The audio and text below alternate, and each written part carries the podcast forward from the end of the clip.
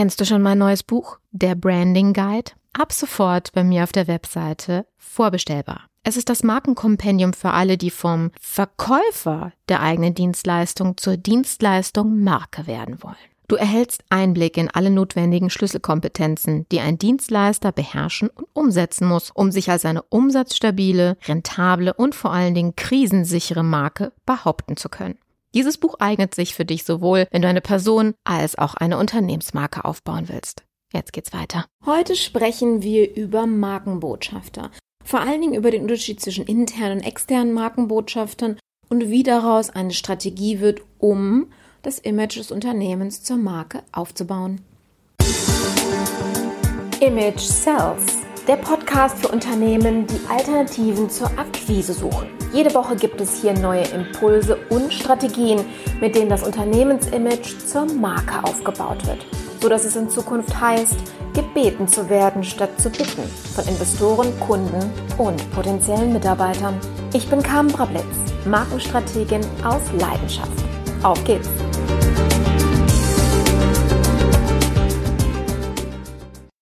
Bevor wir starten, möchte ich dich noch kurz darauf hinweisen, dass du als Solo-Selbstständiger noch einen Anspruch auf einen Zuschuss hast, und zwar dem vom Kompass-Programm. Wir sind dafür akkreditiert und du kannst mit einem effektiven Einsatz von nur 500 Euro ein komplettes Image Sales Kompaktprogramm mit uns durcharbeiten. Das heißt, wir optimieren in Zusammenarbeit mit dir deine komplette Markenkommunikation sodass dein Marketing weder Geld, Kunden noch Reputation verbrennt. Wie das geht? Ach, das besprechen am besten selbst. Dein effektiver Zeiteinsatz sind nur zwei Stunden, um mit unserer Hilfe zusammen diese Unterlagen auszufüllen. Genaue Details erfährst du in der Folge 83. Und wenn es dich interessiert, buch doch einfach direkt einen Termin. Unverbindlich und wir sprechen drüber und klären kurz, ob du die Kriterien für diese Förderung, für diesen Zuschuss auch erfüllst. In dem Sinne, viel Spaß bei der Folge. Einen wunderschönen guten Tag, meine Lieben. Heute kümmern wir uns um, ähm, naja, nennen wir es die Markenbotschafterstrategie, ein Thema, was in absolut jedem Unternehmen ein Thema sein sollte, leider immer noch nicht ist. Mm, ich habe vor, vor vielen Jahren dazu meinen Artikel geschrieben und zwar habe ich mich mit internen eigentlich mehr mit externen Markenbotschaftern in der Automobilbranche beschäftigt. Denn da ist der, der Einsatz von Markenbotschaft, also gerade von Prominenten als Botschafter der Marke, besonders aufgefallen. Ja, wenn wir mal so eine Historie zurückgehen, wir hatten Claudia Schiffer für Opel, ja, die Tina Müller, die, die an Anführungsstrichen neue beziehungsweise aktuelle Marketingchefin, hatte damals ja Opel einen neuen Schliff gegeben und dementsprechend sehr viele bekannte Stars aus allen möglichen Branchen eingespannt, um diese Autos wieder attraktiv, also diese Marke wieder attraktiv zu machen. Ja. Aktuell ist es ja Jürgen Klopp, der dafür wirbt und ziemlich lange sogar. Ich glaube, das ist mit der längste Werbevertrag äh, mit Prominenten in diesem Fall. Und er macht eigentlich auch einen ganz guten Job. Zumindest glaubt man ihm das. Mm. Schumacher oder Becker waren es für Mercedes, Mehmet Scholl für Dacia, sogar Justin Timberlake wurde für den Audi A1 eingespannt. Warum werden Markenbotschafter überhaupt eingesetzt? Ja, Schweizer Kollege von mir, der Frank Bodin, hat es mal ähm, sehr schön zusammengefasst. Er sagte, neue Medien, Facebook, Instagram beispielsweise, die verlangen danach, dass die Marke ein Gesicht bekommt. Ja, dass man im Grunde genommen nicht nur das Produkt sieht, sondern gerade bei der Unternehmensmarke irgendwie eine Emotion mit denen verbinden kann und dafür werden dann bekannte Gesichter ganz gerne eingespannt. Die Frage, die ich mir dabei stelle, die sich jedes Unternehmen dabei stellen sollte, ist, wie glaubwürdig ist ein Prominent als Markenbotschafter eines Unternehmens, für das er zeitweise arbeitet und für das er, naja, wofür er bezahlt wird, ein Testimonial abzugeben. Andreas Bogada, Gesellschafter von Brandmeier Markenberatung Hamburg, hat dazu ganz klar gesagt, wer Markenbotschafter einsetzt, sollte sich nämlich fragen, ob der Partner das Produkt oder die Marke überhaupt glaubwürdig vertreten kann. Ja, schauen wir uns paar Jahre, ich weiß, es geht zurück, aber die meisten sportbegeisterten Menschen werden das noch wissen. Es ging ein riesengroßes Raunen über den Newsticker, als im Januar 2014 Mercedes verkündete, sich von Boris Becker zu trennen. Und zwar von ihm als Markenbotschafter für die Marke Mercedes. Denn Mercedes hat den Anspruch für sich, und das ist auch der Slogan, der den vertritt, das Beste oder nichts. In der Zeit gab es viele Skandale um Boris Becker. Ja, man erinnert sich an äh, seinen Verriss seiner Person und seiner Frau in äh, der Oliver Pocher Show und viele andere Skandale, die um ihn rankten. Und es passte leider nicht mehr zu dem Image von Mercedes. Das heißt, hier ist es auch ganz wichtig, sich einen Markenbotschafter, wenn man denn einen extern holt, zu wählen, der ähm, nicht nur für ein paar Sekunden in einem Werbespot dieses Image vertritt, sondern auch in seinem Leben. Sprich, der in der Presse dementsprechend mit diesem Image vereinbar ist und nicht plötzlich in Skandale reingerät. Gut, man wünscht sich natürlich nicht unbedingt, dass einer, den man dem man einen hohen sechsstelligen Betrag im Jahr für seine Arbeit als Markenbotschafter bezahlt, dass er plötzlich in der Presse landet mit irgendwelchen Skandalen. Hatte ja früher auch ein sauber Image, das passt ja an der Stelle. Nur irgendwann ist es dann auch Zeit. Ganz witziger Fall, Thema Opel, ja, Martina Hingis hat eine Zeit lang für Opel ähm, geworben. Opel ist eine Automarke. Die hatte noch nicht mal einen Führerschein. also da, da geht es noch nicht mal um Skandale, sondern da geht es um Tatsachen. Wie soll jemand für eine Automarke werben, die überhaupt gar kein Auto fahren darf? Ja, also das ist an der Stelle wirklich ein Strafpunkt gewesen, ähm, was die Vorbereitung und ähm, das Aussuchen des richtigen Markenbotschafters an der Stelle ähm, sein soll. Und sagen wir mal ganz ehrlich, so ein Mehmet Scholl fährt der wirklich Dacia, ja. Oder ein Justin Timberlake, der in einem Werbespot den R8 gegen den A1 eingetauscht hat. Also das sind alles so Momente, wo ich der Glaubwürdigkeit der Botschaft Zweifel anhand gebe. Ja? Und das ist genau der Punkt, warum ähm, Markenbotschafter nicht immer so funktionieren. In der Markenbotschaft an sich, der hat die Aufgabe, eine Marke zu verkörpern und nicht nur für sie zu arbeiten. Das ist ein ganz zentraler Unterschied. Ja, nehmen wir einen der ja mit besten und bekanntesten mittlerweile verschiedenen Markenbotschafter Steve Jobs. Ja, der hat nicht nur für Apple gearbeitet, der hat dieses diese Botschaft gelebt. Ja, der ist auf die Bühne gegangen und der hat Apple versprüht, ja, mit jeder Pore seines Körpers. Und das ist genau das, was ein Markenbotschafter ausmacht. Der liebt das, wofür er arbeitet. Die Glaubwürdigkeit, so wie in dem Beispiel, den ich gerade genannt habe, geht einfach sonst gänzlich verloren. Und da geht sehr, sehr viel Geld den Bach runter um, ähm, und am Ende des Tages hat es keine Wirkung erzielt. Sogar eine eher negative Wirkung, wenn man denkt, ja, okay, die wollen mich jetzt mit einem Mehmet Scholl oder einem Justin Timberlake locken.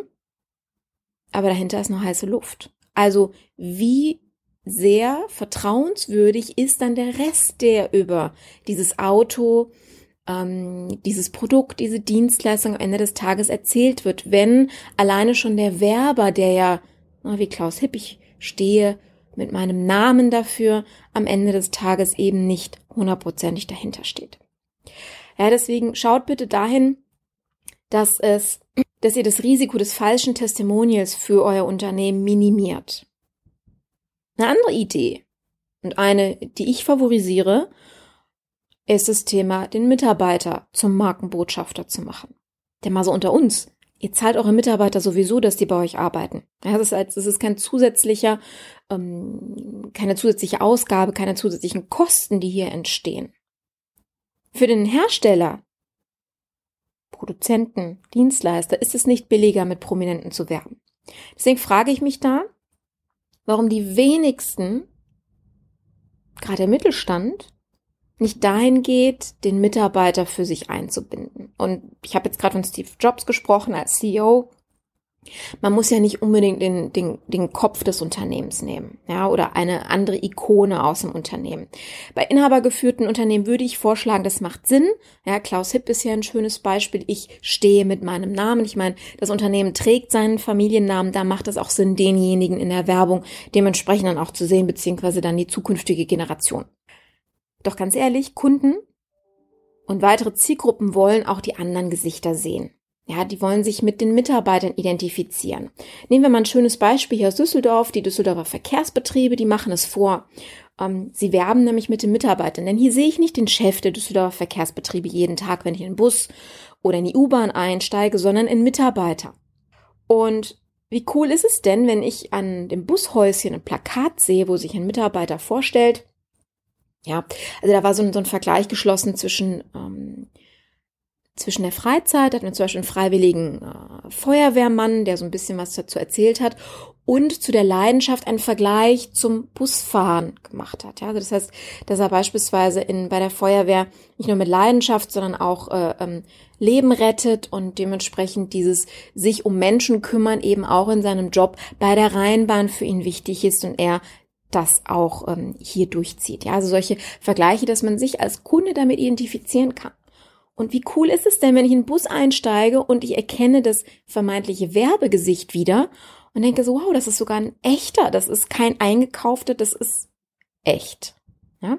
Anders, ähm, das habe ich auch persönlich erlebt vor ein paar Jahren, als ich noch ein Auto besessen habe und mal wieder so einen hübschen kleinen Steinschlag hatte, bin ich zu Carglass gefahren. Und ich wurde vom Chef persönlich betreut. Mm, und ein paar Monate später mache ich den Fernseher und denke mir so, ja, den kennst du doch. super Sache. Auch Carglass hat nicht mit irgendwelchen Schauspielern gearbeitet, sondern die eigenen Mitarbeiter in den Werbespot eingebunden. Und, tada, ich habe ihn wiedererkannt. Ja, derjenige, der mein Auto repariert hat, meine Scheibe wieder fit gemacht hat, war im Fernsehen und berichtete über die Fähigkeit, Scheiben zu reparieren von Carglass. Und ich habe gesagt, ja, cool. Ich habe mehreren Leuten darüber berichtet, wie schön das ist. Und dementsprechend war ich sogar in dem Moment noch zusätzlich Markenbotschafter für Carglass, externer Natur, ohne dass ich dafür bezahlt worden bin, muss man dazu sagen, einfach aufgrund dessen, weil ich begeistert war. Ja, und Kunden gerade finden sowas großartig, wenn sie merken, da ist Substanz dahinter, das ist echt. Ja, mal ganz im Ernst, Unternehmen, also noch, je nachdem wie die Digitalisierung voranschreitet, aber noch sind Unternehmen keine künstlichen Gebilde, sondern sie bestehen aus Mitarbeitern und haben ein Gesicht und das sollte man spüren an der Stelle. Aus persönlicher Erfahrung kann ich verstehen, warum sich viele Unternehmen noch davor sperren. Denn wenn wir uns mal die jährliche ähm, Mitarbeiterstudie angucken, den äh, Engagement Index von, vom Gallup Institut, dann sehen wir erschreckende Zahlen. Ja, Gallup ähm, macht im, im Engagement Index, also in der Mitarbeiterzufriedenheitsstudie, eine, ähm, eine Dreiteilung. Das heißt, die befragen Mitarbeiter in, in Unternehmen, wie zufrieden bist du? Ja, also unterscheiden in der ersten Kategorie zwischen ähm, derjenige ist nicht nur identifiziert, sondern derjenige ist wirklich ähm, ja positiv begeistert und zieht mit, also macht mehr als er sollte, sage ich jetzt mal so. Dann haben wir ähm, den zweiten Bereich, das ist der 9-to-5-Jobber. Das heißt, der macht nicht mehr als er muss. Um 17 Uhr wird der Stift fallen gelassen und äh, dann geht er, das heißt, er nimmt keine Sonderaufgaben wahr, sondern ist im Endeffekt Abarbeiter der täglichen Aufgaben. Und dann haben wir ja, die dritte Kategorie, ich nenne sie ähm, liebevoll die internen Bombenleger.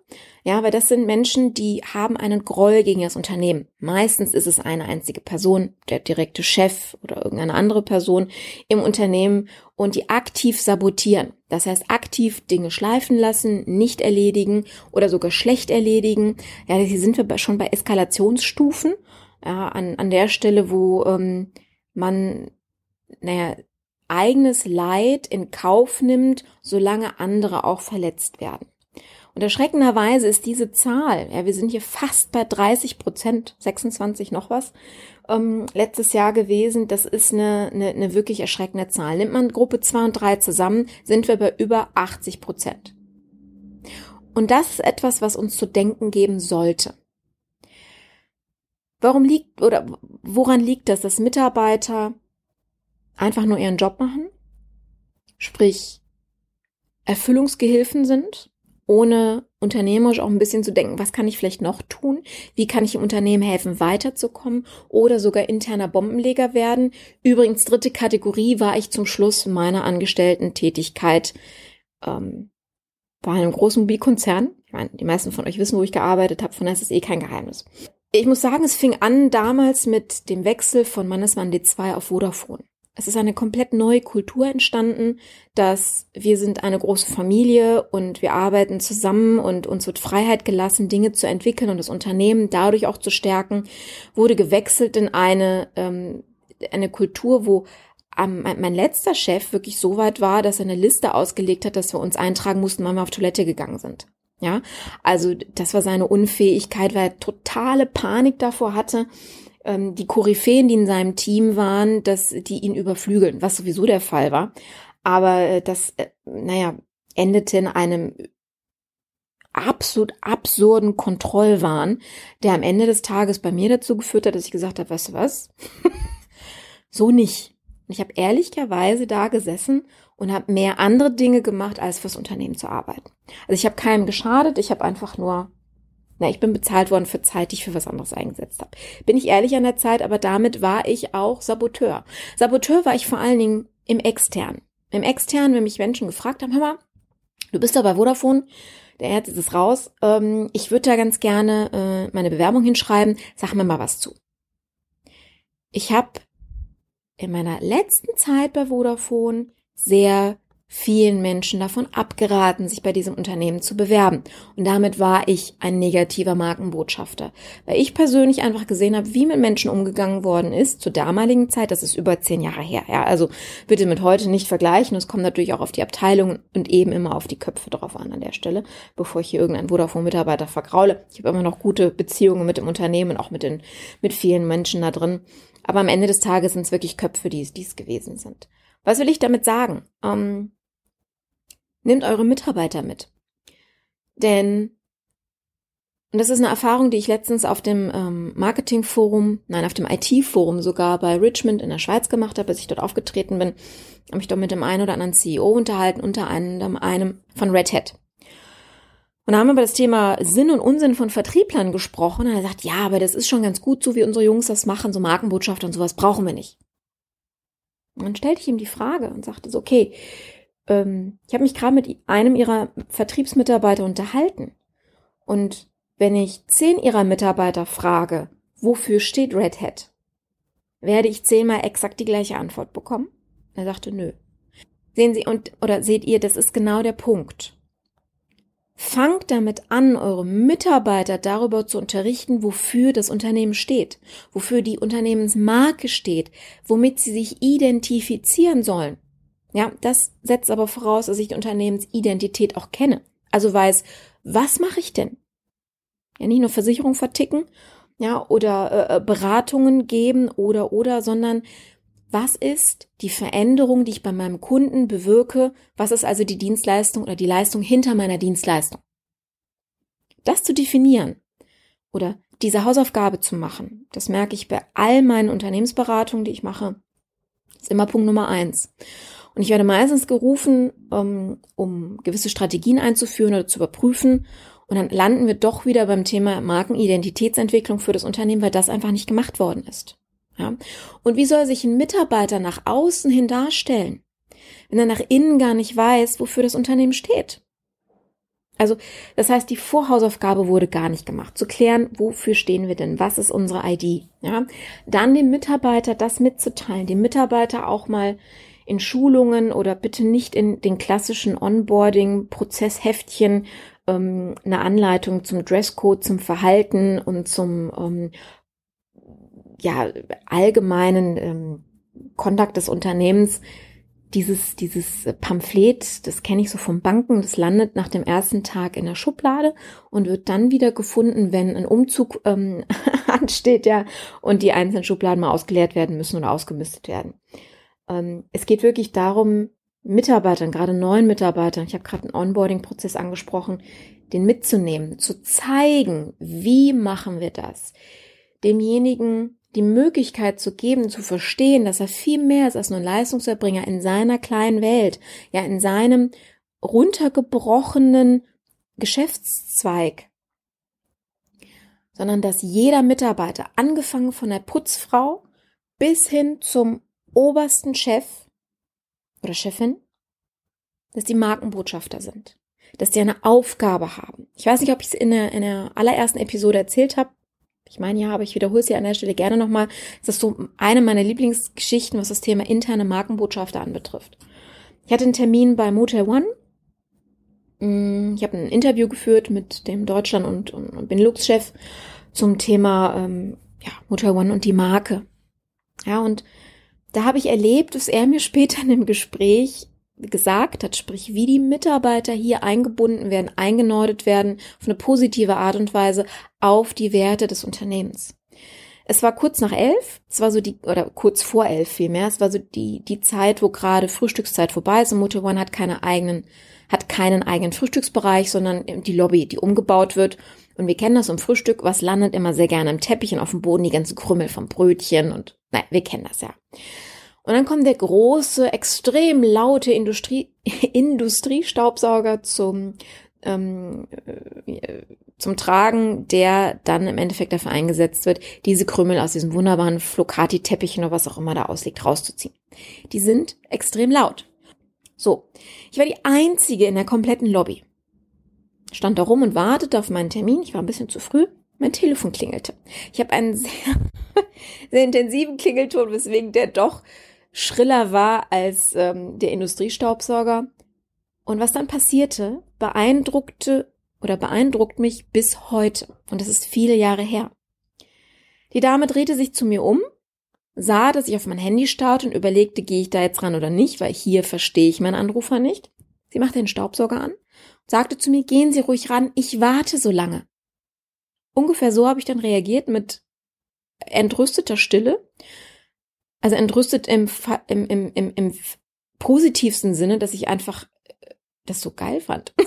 Ganz ehrlich, ähm, fasziniert war davon, dass eine, eine Dame, die nur fürs Putzen engagiert wird, verstanden hat, dass Servicebereitschaft für den Kunden in diesem Falle heißt, einen Kunden nicht auf die Straße rausgehen zu lassen, sondern in der Lobby telefonieren lassen zu können und dass das Putzen zwei Minuten Zeit hat. Grandios. Ja, und genau das macht einen internen Markenbotschafter aus. Der lebt das, der hat Spaß daran. Der wird nicht gezwungen, ein gewisses Verhalten an den Tag zu legen, sondern der hat's verstanden. Und er kann es transportieren, transformieren in jeden, na, in jeden Geschäftsprozess, in seinen kompletten Alltag. Dafür heißt es aber, und das ist die, der, der, der Vorreiter, die Vorschritte dieser Strategie, wirklich an der eigenen Marke zu arbeiten. Ja, das heißt, hier Basisarbeit zu leisten. Und das ist im Grunde genommen keine Sache, die äh, Monate oder Jahre dauert mit einer Marketingagentur. Das ist eine, eine Sache, die wir in einem Tagesworkshop umsetzen können. Die Identität des Unternehmens rauszubearbeiten, die Werte zu bestimmen. Ja, da können ja einige meiner Kunden auch bestätigen, dass das wirklich so schnell geht. Ähm, und dann diese Werte umzusetzen, beziehungsweise ja zu übersetzen in das Verhalten der Mitarbeiter um jedem Mitarbeiter die Chance zu geben, zum Markenbotschafter zu werden. Ja.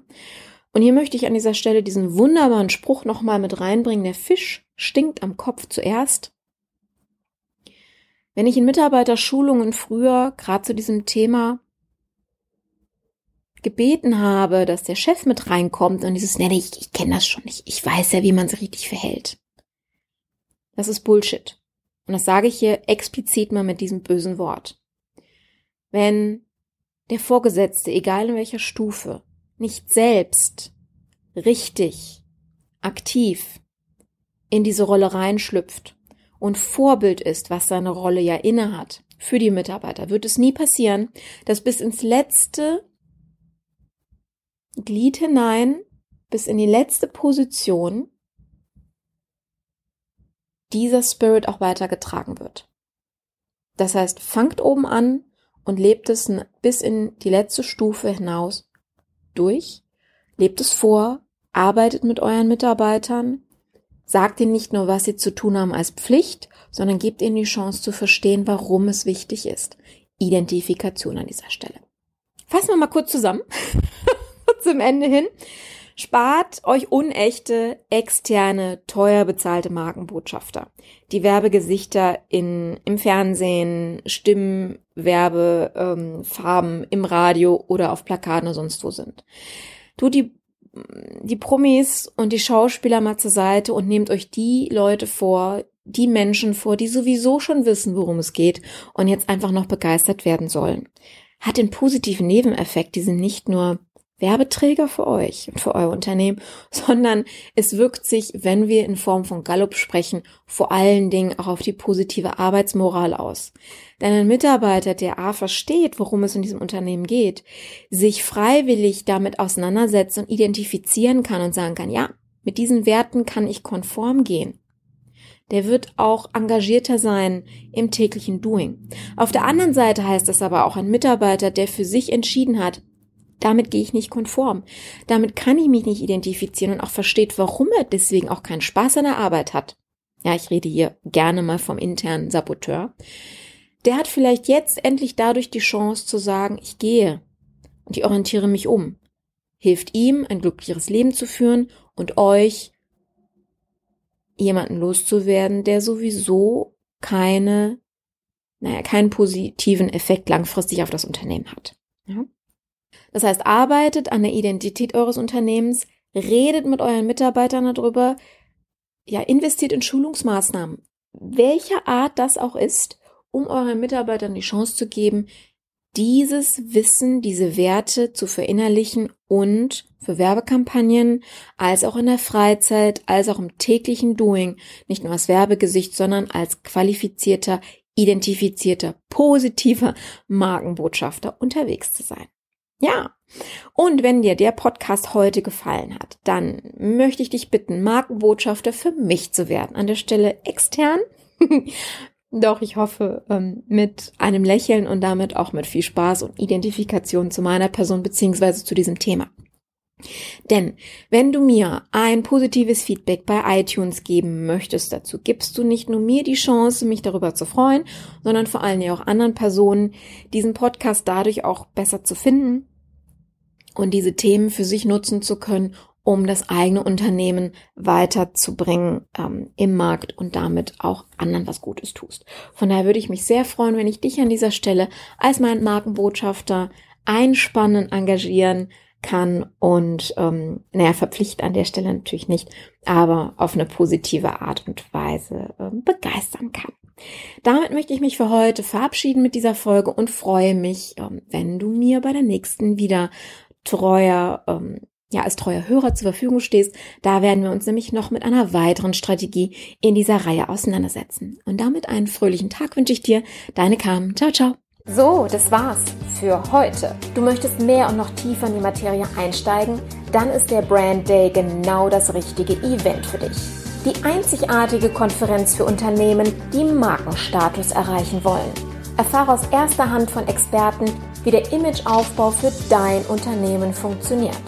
Sicher dir jetzt dein Ticket unter www.brand-day.de. Stay tuned. Ciao.